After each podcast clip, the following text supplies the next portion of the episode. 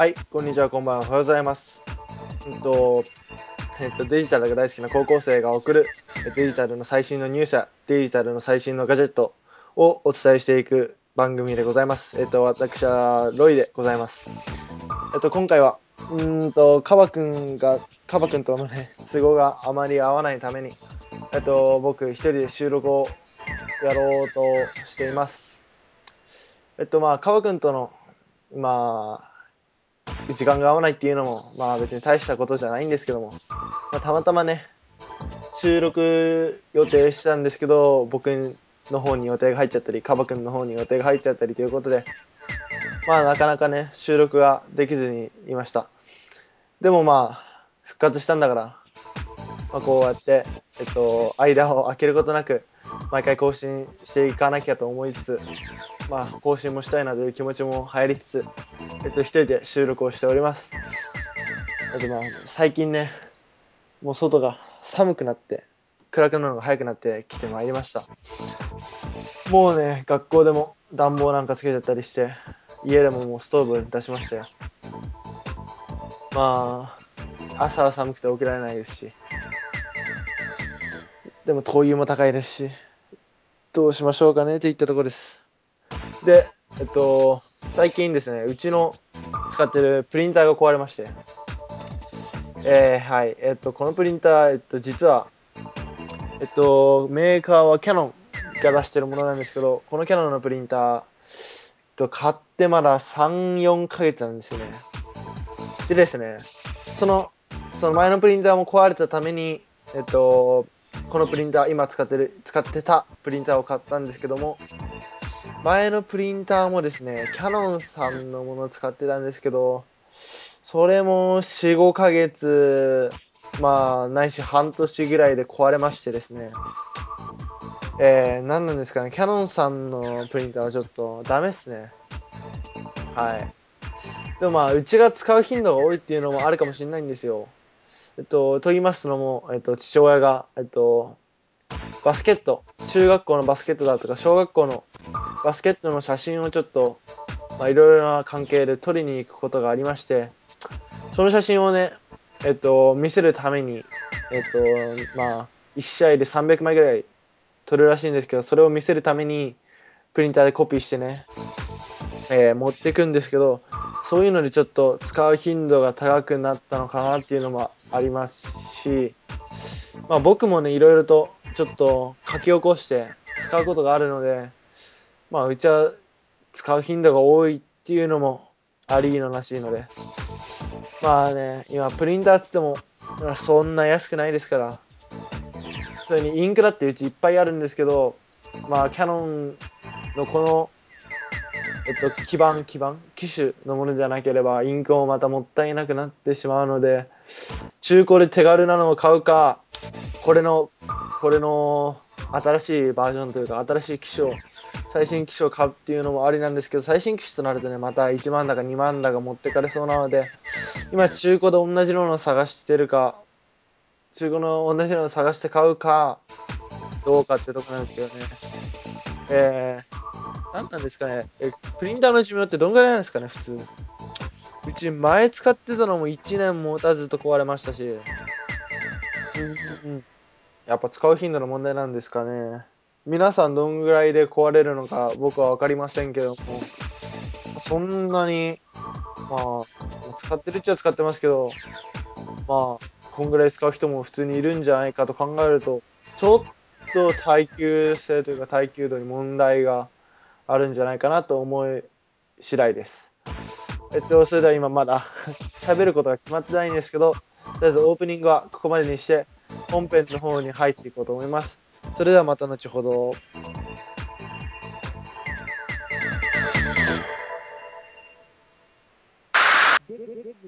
Digital Rhythm Guitarism.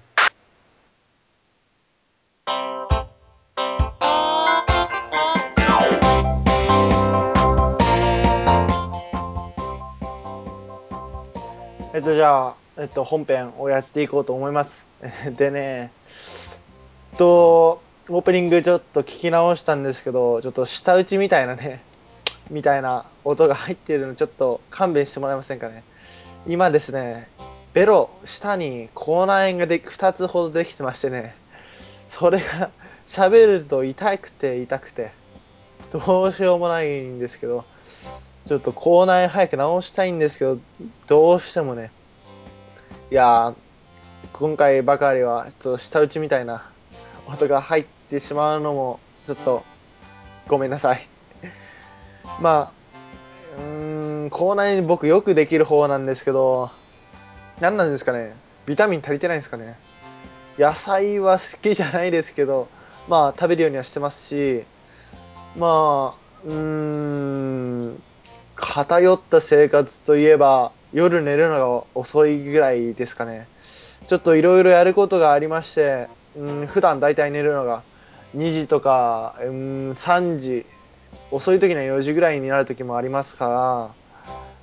ら、うん、そう思うと、なんか、そういうの、ストレス的な関係でできてしまうんでしょうかね。まあ僕寝るのが遅いので、ニキビとかも結構、顔にね、ちょっとできちゃったりするんですけど、まあ寝るの遅いのちょっと、これ以上早める、まあ多分早めて、早めたとしても1時とかになっちゃうんで、多分あんまりなんですよね。ちょっと1日にやることが多いためですね。ちょっと、まあ寝るのが遅くなってしまうの仕方ないんですけど、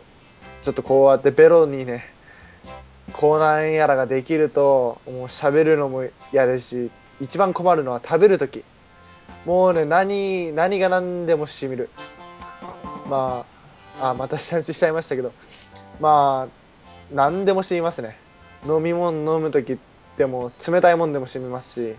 水でも触れただけでも痛いですし、あとこうやって喋るとき、上顎にベロがつくんですよね。まあ、こうやって言葉を発する限り、こう上顎にベロがついたりだとか、そういうのは仕方ないんですけど、もうそれが痛いのとね、あと時々歯に当たるんですよ。それが最悪でね、どうしたことかという。これはずっと早く治す方法を知ってる、ご存知である方がいれば、もう心から 教えてもらいたいものです。でですね、僕最近、えっと、iPhone4S の予約に行ってまいりましてですね、まあ、近くにソフトバンクショップがあるので、まあ、そちらのソフトバンクショップで予約をしに行ったん行ったんですよ。で、まあ、予約しに行って、えっと、まあ、あれは、11月の最初、初めの方でしたね。11月1日とかに行ったんですけど、まあ、予約しに行きました。で、まあ、なんか、契約だか、契約というか、機種変更にあたり、まあ、この予約はキャンセルできませんよみたいな説明を受け、まあ、予約を、まあそうですね、えっと、あの時混んでましてですね、まあ、待ち時間含め2時間ぐらいで、まあ、終わりましてですね、まあ、もちろん iPhone4 はその場で手に入れられず予約にしてきたんですけど、まあ、さっき言った通り、予約はキャンセルできませんと説明を受けました。その後にですね、すいません、こちら1000人待ちほどになっているんですけど、みたいな説明を受けまして、あのー、そういうのをね、予約終わる前に言ってもらわないとね、こっち何とも言えないので、今、ただいま1000人待ちを待って、1000人待ちでございます。で、僕は、えっと、ちょっと批判が来るかもしれないんですけど、iPhone4S 白の 16GB。16ギガです。64ではなく、64ではなく16です。まあ、なぜ 16GB にしたか、したかというと、えっと、まあ、まあ、よくわかりませんけど、これがジョブズのね、遺産だとか、5がジョブズの遺産だ、本当の遺産だなんて言われてますけど、僕は、まあ、5、やっぱ iPhone とかそういうのは一番新しいのを使っていきたいじゃないですか。なので僕は、えっと、5も買おうと思ってるんですけど、まあ、そのために、まあ、この iPhone4S は今ソフトバンクがやっている実質端末無償キャンペーンでしたっけ？そんなキャンペーンをやっているので今 iPhone4S 3GS から乗り換えると iPhone4S が0円にカップ金などもなくなって0円になるという話でしたので、まあ、そちらの方にね乗っからせていただいてで iPhone5 が出た時まあドコモでも出るとかまあ au でもそのまま出るとかいろいろされてますけど、まあ au では出ると思いますけど、まあ iPhone5 が出た時に SIM フリーで買っちゃうのか、はたまた、えっと、まあ、ドコモだ、ドコモが出るかまだわかりませんけど、au だとか、まあ、まあ、ドコモが出たらドコモだとかで買っちゃう、新規契約しちゃって、安く買うっていうのを考えまして、まあ、iPhone4S はまあそんなにがっつり使う予定はなくてですね、まあ、なぜかというと、やっぱ今騒がれておりますバッテリー問題。えっと、バッテリー問題がやっぱ僕は結構携帯を使うことが多いというか、まあ、携帯を音楽プレイヤーとしても使う、iPhone の音楽プレイヤーとしてでも使うので、えっと、じゃあやっぱ電池の消耗が気になりましてですね。まあ、今 iPhone4 も一応あることにはあるんですけど、まあ使ってない状況でございまして、まあ。んで、やっぱ iPhone4S、まあ、あれは iOS の問題なんでしょうけど、問題なのかもしれませんけど、やっぱバッテリー問題がちょっとどうなのかなと思ってまして、そこまでがっつり使う気はないので、とりあえず 16GB でまた5が出たら買うので、えっと、そうしました。でもですね、やっぱ 16GB のは空いてるというか、まあ、待ちが少ないようでしてね、まあ一番少なかったわけです。64ギガになるとまたもっと予約が多いんじゃないですかね。やっぱみんな Twitter なんか見ると 64GB を買ってますし、でも僕今 iPod Touch、iPod Touch も使ってるんですけど、今 iPod Touch だけでも、えっと、5台ありましてですね、まあ今基本的にえっと、使っていまいますのが iPhone、iPod Touch の第3世代、えっと、カメラがつく前の世代ですね。とそれと第4世代のカメラがついたものを使っているんですけど、第3世代が 32GB で、えっと、第4世代が 64GB というね、もう使ってましてですね、正直、えっと、音楽とか、もうこちらに全部詰めて持ち歩いてますし、えっと、iPhone で、えっと、容量を使うといったら、まあ、強いて言うなら、ポッドキャストと、えっと、アプリがちょっと多数入っているのと、あまあ、そんぐらいですね。あとは、カメラで動画とか、えっと、写真なんかを多く撮ることがありまして、まあ、それぐらいしか使ってないもんででしてね。まあ、今、今見ると、えっと、iPhone 3GS の 16GB を僕使っているんですけど、まあ、今見ると今 4.2GB 空きがあると。まあ、正直全然、まあ、使ってないっちゃ使ってないってわけじゃないですけど、まあ、空きがありましてですね、まあ、正直 16GB でも十分いけるんじゃないかという考えもございまして、えっと、そうしたんですけど、何なんでしょうかね、1000人待ちですよ。うーん。まあ、それをね、予約前に言ってもらえればね、また別の店に行ってちょっと聞いてから予約っていうのもできたんですけどね。まあ完全に、うん、罠にはまりましたよね。別に au で契約してもよかったのに。はい。えで、まあ、とりあえず今1000人待ちの状況でございまして。どうなんでしょうかね、えっと、まだ僕 iPhone4S まだ触ったぐらいなので、全くわからないんですけど、新しい機能の Siri だとか、え、いろいろあるみたいなんですけど、まあ、さっきも言った通り、正直期待はしておりません。まあ、やっぱ、でも、一番いいのはブラウジン、メモリ、今、iPhone3GS なので僕は、メモリがこれ256しかないんですよ。で256から、えっと、まあ、iPhone4 と 4S になると512になるので、メモリもだいぶ空きがあるというか、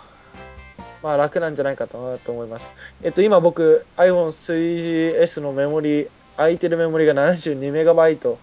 でしてね、えっと、Twitter なんかを起動すると今8メガとかになってしまうんですよね。で、まあ動作も重い重いで、Twitter、えっと、タイムライン更新するだけでまあ落ちたりだとかね、あと入力途中だけに落ちたりとかが頻繁に起きているので、さすがにこれはイライラするので、まあ、それが改善してほしいのが1個と、あとは、A5 プロセッサー、A5, プロセッサーね、チップ、A5 チップを積んでいるので、えっとまあ、ブラウジングだとか、えっと、そういうグラフィック性能だとかも格段に 3GS にしてはからにしてアップしていますので、えっと、ネットもスルスル、まあ、綺麗に見れるんじゃないかなというのもあります。まあ、通信速度が速いだとか、遅いだとか、僕そういうことは今気にしてないんでですね。今正直 3GS でも困ったことは、まあ、都心で繋がんないことぐらいですし、ソフトバンクで予約しちゃったらどうせ都心でも繋がんないわけですから、まあ、iPhone4S 自体には、まあ、通信速度の関係はあんまり気にしてないんですけど、もう一つ期待してるのはカメラ。やっぱカメラが綺麗になるっていうのはね、また僕いっぱい写真撮ることが多いので、まあちょっとありがたいかなと。えー、まあ動画とかもたくさん撮っているのでですね。はい。で、えっと、iPhone4S じゃない、iOS5 になってから、えっと、パノラマ撮影機能がついたらしいんですけど、うーんと、えっと、答えから言うと、まず、脱獄をすればできるみたいなんですけど、結果から言いますと、まず、パノラマ撮影機能は内蔵されております。iOS5 に内蔵されておりました。えっと、いや、でも、でして、でもですね、えっと、やっぱまだ未完成なようで、えっと、やっぱそれをまだ公開するに至らなかったみたいで、まあ、もしかすると iOS5 の、5の、えっと、5.1、5.1とかになると、パノラマが完成して、それが標準のカメラアプリに乗っかるんじゃないかなと思います。現状、えっと、今、iOS5 で、今僕脱獄ユーザーなので、えっと、カメラの標準機能で、えっと、脱獄、脱獄のツールを使いまして、えっと、カメラに乗っかっ、えっと、パノラマが乗っかってるんですけど、まあ、良くないですね。まだ使え、そこまで使える段階ではないので、もうちょっと改善されてからやっぱり、えっと、出るんだと思います。えっと、でね、まあ、4S の話に戻りますけど、まあ、4S、あとは、レティナディスプレイになるのも、まあ、3GS ユーザーからしたらね、まあ、それだけでも、まあ、大万歳ですね。まあ、iPod Touch の4世代を使っているので、レティナディスプレイのものは見てるんですけど、やっぱり綺麗ですね。えっと、第3世代と、とか 3GS とも比べても、アプリのボックスの形だとか、もうか、どっからしても綺麗ですね。きめ細かいというか、スルスル動く、ぬめぬめした感じがして。まあ、これは綺麗なので、ちょっとそれも、えっと、iPhone4S にしてからちょっと、いいかなと思ってるところです。やっぱりね、バッテリーの問題なんですけど、まあ僕は一応外付けというか、えっと、バッテリーパック、ええっと、N ループの KBC-L2DS、L2D4、L4D2 だっけ？忘れてしまいましたけど、えっと、N ループが、N ループの、山陽が出している N ループの、えっと、KBC シリーズという、バッテリーパック、まあ、充電してから外に持ち出すものなんですけど、それを持っていましてですね、それだけで十分、まあ、2、3回は iPhone0 から充電できるので、まあ、困ってはいないんですけど、まあ、どうしても、やっぱ本体のメモリー、メモリじゃない、バッテリーだけで持たせたいので、そう考えると今 3GS ならギリギリ1日持つんですよ。普通に使ってる分にはギリギリ1日持つぐらいでして、これじゃでも、まあ YouTube だとか暇な時に見てしまうと、やっぱりすぐにバッテリーがなくなってしまうのでちょっと困っているんですけど、4S になるとさらにバッテリーが弱くなるということなので、やっぱそこが一番の心配ですね。でですね、4S に早くしたくしてですね、今僕の iPhone は、ホームボタンしかボタンが効かない状況でしてね、えー、スリープボタンも効かない。で、サイレン、あ、サイレントね、マナーモードも効かない。で、左右の音量のボタンも効かない。どうしたものかというところなんですけど、しかも、しかも、液晶が割れてる。えー、さあ、まあ、しか、まあ、仕方ないくはないですけど、僕は、えっと、カバーとか、えっと、保護シールとかつけないので、まあ、それがね、ちょっと、それが原因なのが、まあ、原因で、落とした時にやっぱ、いろんな衝撃とかで、やられちゃったのかなっていうのもありますし、前 iPhone をちょっと洗ったこともありましてですね、たまたま回復したのが良かった。で、まあ、その時はまあ何ともなかったんですけど、今になってそれが響いてきたのもあるのかなと思います。まあ、仕方ないですね。そう、こんだけ手荒に扱ってたら。で、iPhone4S、iPhone4 からもそうですけど、iPhone4S になるとまた、背後、背後、バックプレートっていうのかな。裏もちょっとガラスとかで、ちょっとかっこよくなってるじゃないですか。まあ、そ、それを落としてもそっちも割れちゃったらね、嫌なので、ちょっと今 3GS よりもっとちょっと愛情込めて使わなきゃいけないのかなと思っています。やっぱ、うーん、やっぱケースとか買うべきなんですかね。僕最初は、うん大切に使おうと思ってケースしてたんですけど、どうにも邪魔でしてね。やっぱこのケースしてない大きさが一番手にフィットするというか、使いやすいサイズでしてね。ちょっとケースなりして一回り大きくなってしまうと、なんか邪魔というか、やっぱ違和感、違和感ではないですけど、ちょっとやっぱ邪魔かなと思いましてですね。まあなんか、こういう、こういう悩める高校生に最適なケースをお知りの方は、などうかなんか教えていただけるとありがたいです。こんなケースあるよなんて言ってもらえるとありがたいです。でしてね、えっと、僕はちょっと、まあ、そ今、今話した話からすると、ちょっとそれてはしまうかもしんないんですけど、えっと、iPhone4S の、iPhone4S じゃない。えっと、iPhone4 の、えっと、ケースで、えっと、Bluetooth キーボードがついたものがありましてですね、ちょっと、なん、なんて言うんですけど、なんて言うんでしょうかね。かっこいいんですよね。分厚いのはちょっと仕方ないかもしれないんですけど、ちょっとこれがかっこよくてですね、ちょっとこれ Amazon で今出してるんですけど、えっと iPhone4 専用スライド、スライド式キーボード。えっと、まあスライド式ということなので、えっと、スマートフォンでよくあるフルキーボードがついたもの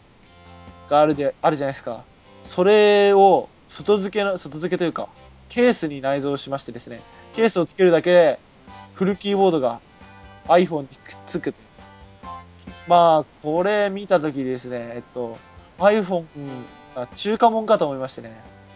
iPhone4 のパクリかみたいなこと思いましてですね。で、これを見たとき、なんだケースかと。で、それを見たときにもう、一目惚れしましてですね、欲しいんですけど、まあ、僕は 3GS ユーザーなので、どうしても形が合わないので、iPhone4S が、iPhone4S というか、iPhone5 が出たときに、iPhone4S か iPhone5 が出たときにこういうのを買おうと、ずっと前から考えてましてですね。しかもこれ価格が1600円。Amazon で見てると1600円でして、まあ、非常にお安く、Bluetooth のキーボード、Bluetooth、Bluetooth ですから、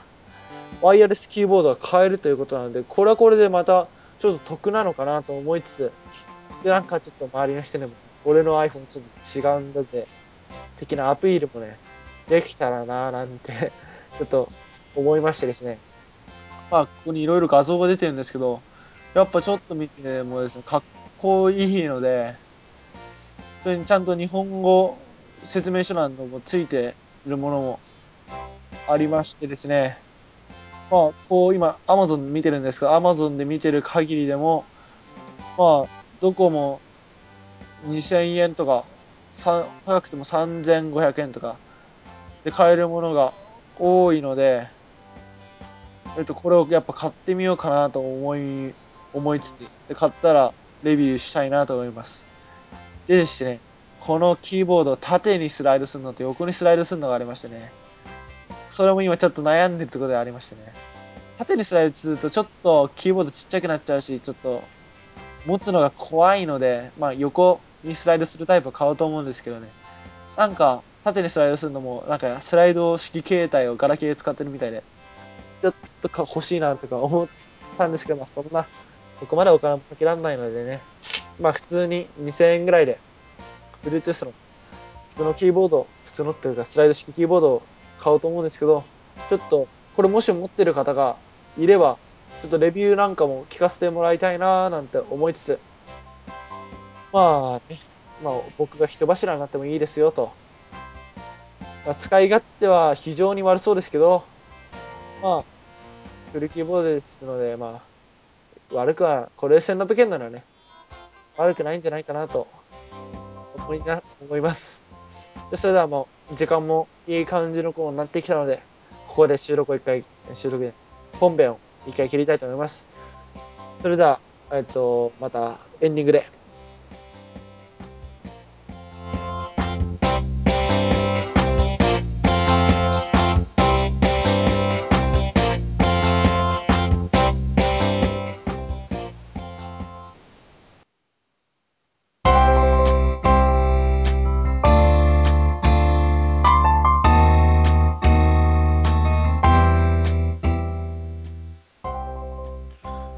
それではエンディングとなりました。えっと、皆さんお疲れ様です。えっと、聞いてる人がいるかどうかわかりませんけども、まあお疲れ様です。うーん、まあ、さっき、先ほど、えっと、最後の方に説明した、えっと、スライド式キーボードなんですけど、まあ、レビューを見る限りね、どうもそんなに いい評価ではないので、まあ、いい評価なのもありますけど、まあ、いいんじゃないですかね。まあ、はい。僕はこれを買います。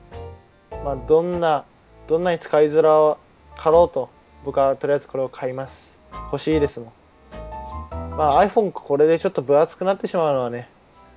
あるんですけど、これ一応ケースでは、ケースというか、落としたらこれダメですよね。一応 Bluetooth も機械なので iPhone は壊れないかもしれないですけど、確実にキーボードは死にますよね。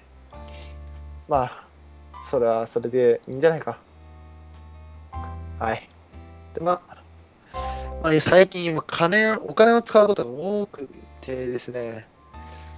ちょっと今、えっと、まあ、ひ膝の、僕がひちょっとアメフト、アメフトをやっていましてですね、えっと、試合中にちょっと膝の靭帯を怪我してしまいましてですね、えっと、靭帯の断裂してるかまだちょっとよくわからないんですけど、ほとんど切れてる という状況なので、えっと、最近、えっと、サポーター、えっと、装具を作りましてですね、その装具がですね、えっと、10万弱しましてですね、はい。もうびっくりしました。僕も